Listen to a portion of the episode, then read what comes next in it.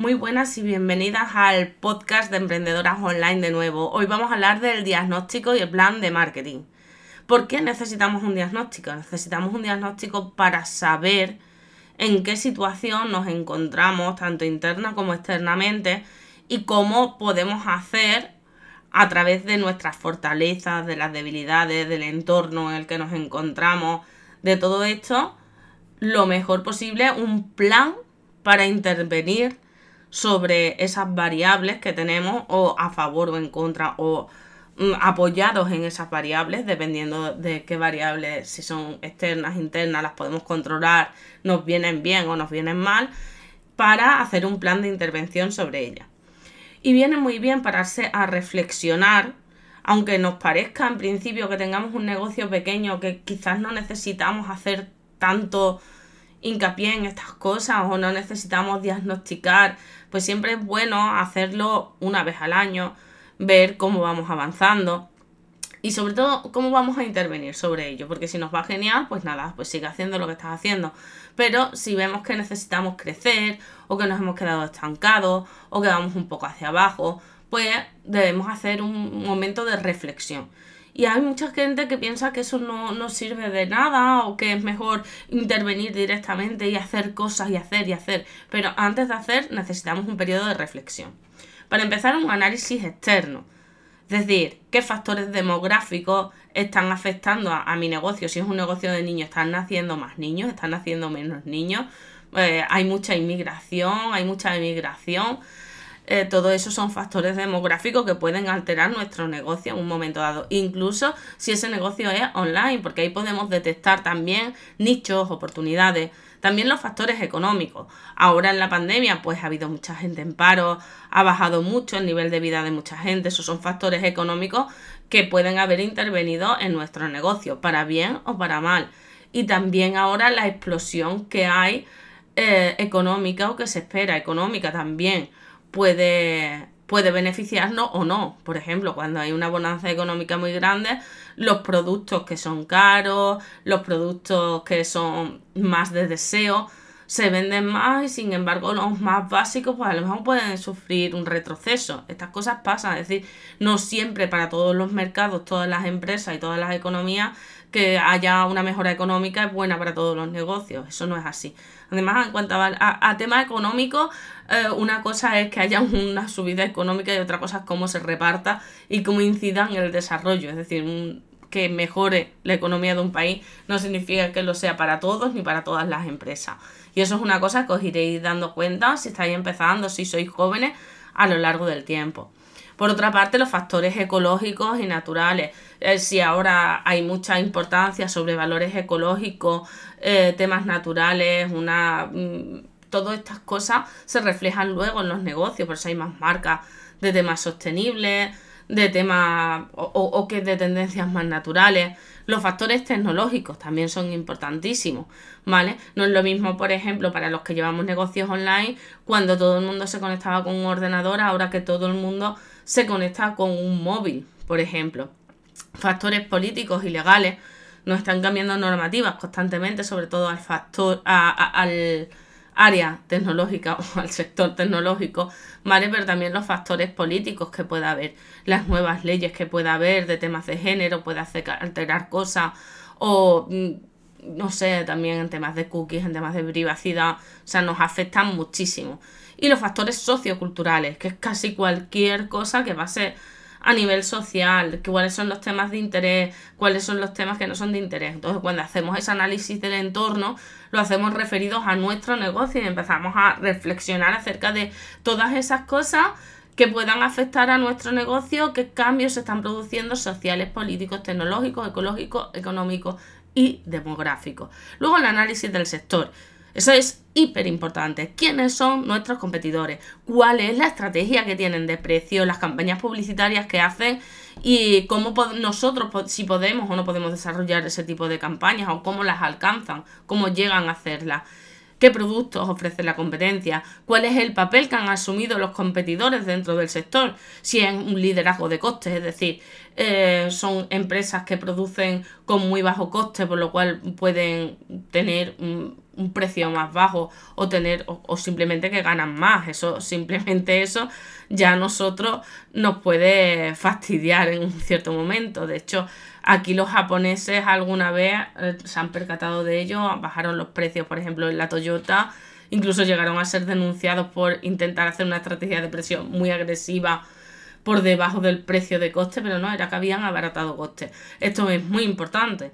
O sea, no solo el liderazgo de precios, que también puede ser que tengamos competidores que sean los que tienen mejores precios o los que tienen mejores tecnologías y tienen unos portales web maravillosos o los que tienen unos volúmenes, es decir, cuál es el papel de cada uno, dónde está liderando cada uno de nuestros competidores o las redes sociales o están liderando los eventos o los influencers, ¿vale? Y cuáles son los competidores potenciales que podemos tener, aquellos que parecen más pequeñitos o incluso que no son directamente de la competencia. Es decir, para Netflix, por ejemplo, el mayor competidor es Fortnite, no es HBO. ¿Por qué? Porque cuando hay una actualización nueva de Fortnite, eh, toda la gente quiere ver Fortnite y no Netflix. Entonces es un competidor, ¿vale? Que no es directo, no es del sector, pero sí son una amenaza. Ese es un análisis primero externo que tenemos que hacer. Luego un análisis de mercado, ¿vale? Fijar cuál es nuestro mercado objetivo, quiénes son, con un criterio geográfico, aunque seamos online, nuestro criterio va a ser geográfico. Habrá países en los que sí estemos y países en los que no estemos, provincias en las que podamos destacar y otras que no. Yo, por ejemplo, cuando creé mi primera versión del curso rosa, mi mercado eran los pueblos pequeños, a pesar de que era online. ¿Por qué? Porque en las ciudades hay mucha más oferta de cultura y no la había en los pueblos pequeños.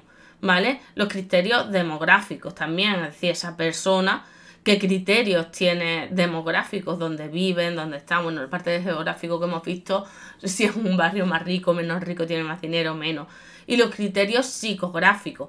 Pues personas que se sienten solas, personas que se sienten súper poderosas, personas que están aburridas, ¿vale? Eso son, esa es la primera fase, fase, digamos, esa delimitación de nuestro mercado objetivo. Luego estaría el mercado en conjunto, ¿vale? ¿Qué frecuencia de compra hay del, del tipo de producto que nosotros ofrecemos? ¿Cuáles son los beneficios que esperan de nuestro producto? ¿Cuáles son los usos que se esperan? De nuestro producto. Ojo, cuidado, me acuerdo cuando se puso de moda el champú este de caballo con biotina y nadie podía esperar que, que fueran a utilizar un champú de caballo para personas. Ahí hubo un uso no esperado del producto, ¿vale? Eso es importante también.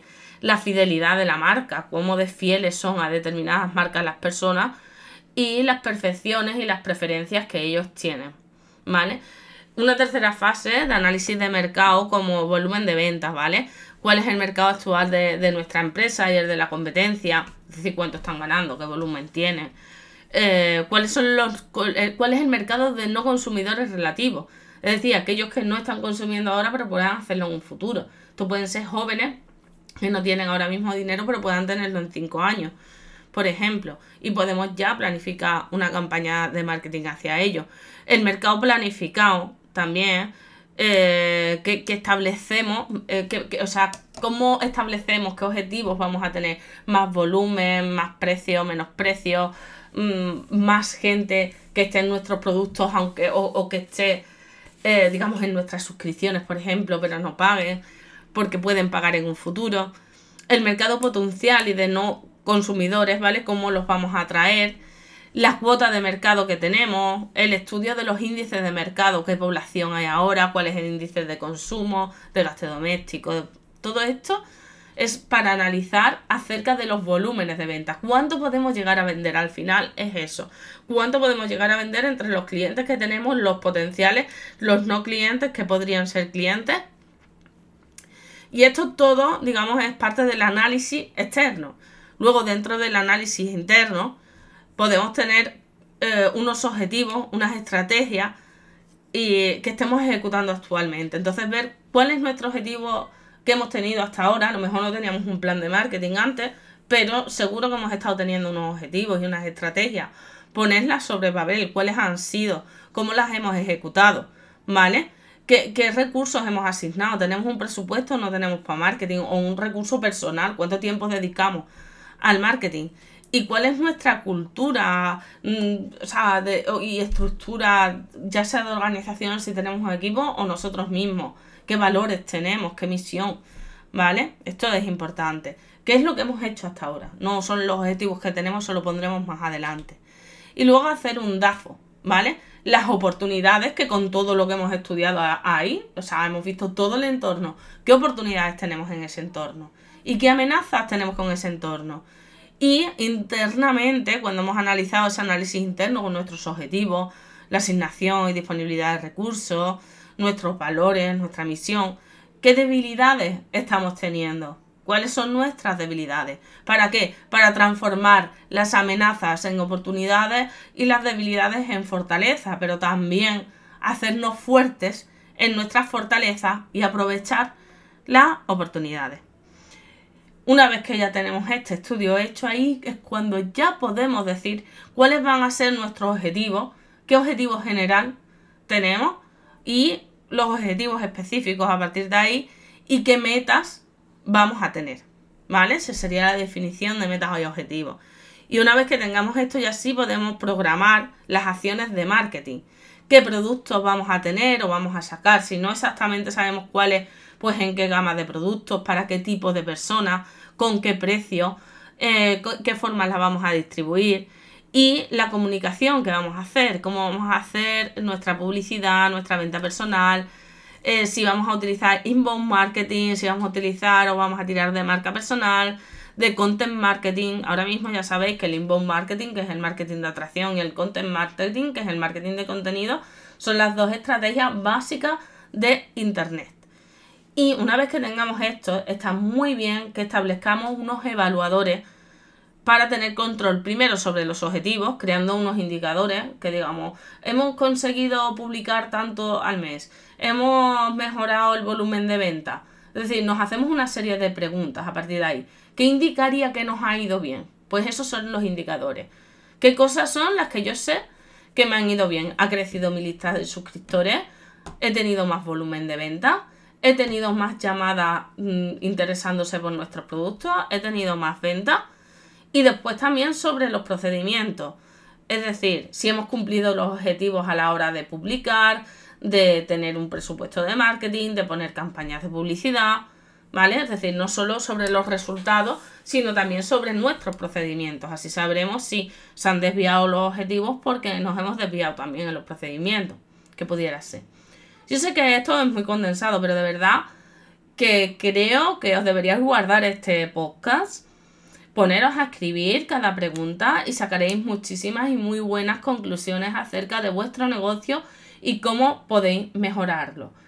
A veces no necesitáis tanta ayuda de los demás como la ayuda interna, vuestra propia, vuestra propia reflexión. Si nos dais tiempo y momento de la reflexión, pues tampoco nadie os puede ayudar.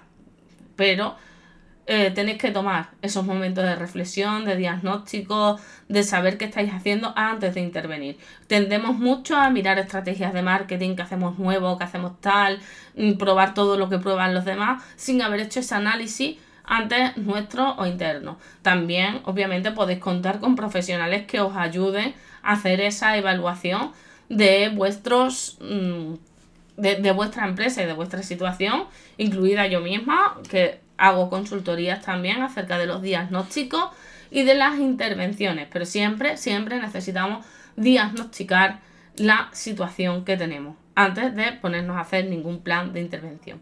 Y espero que os haya sido muy útil y de verdad que os guardéis este podcast y cuando podáis hagáis un diagnóstico si no lo habéis hecho o no habéis hecho con esta profundidad porque os va a abrir mucho los ojos y os va a ayudar a ganar lo más posible en vuestro negocio.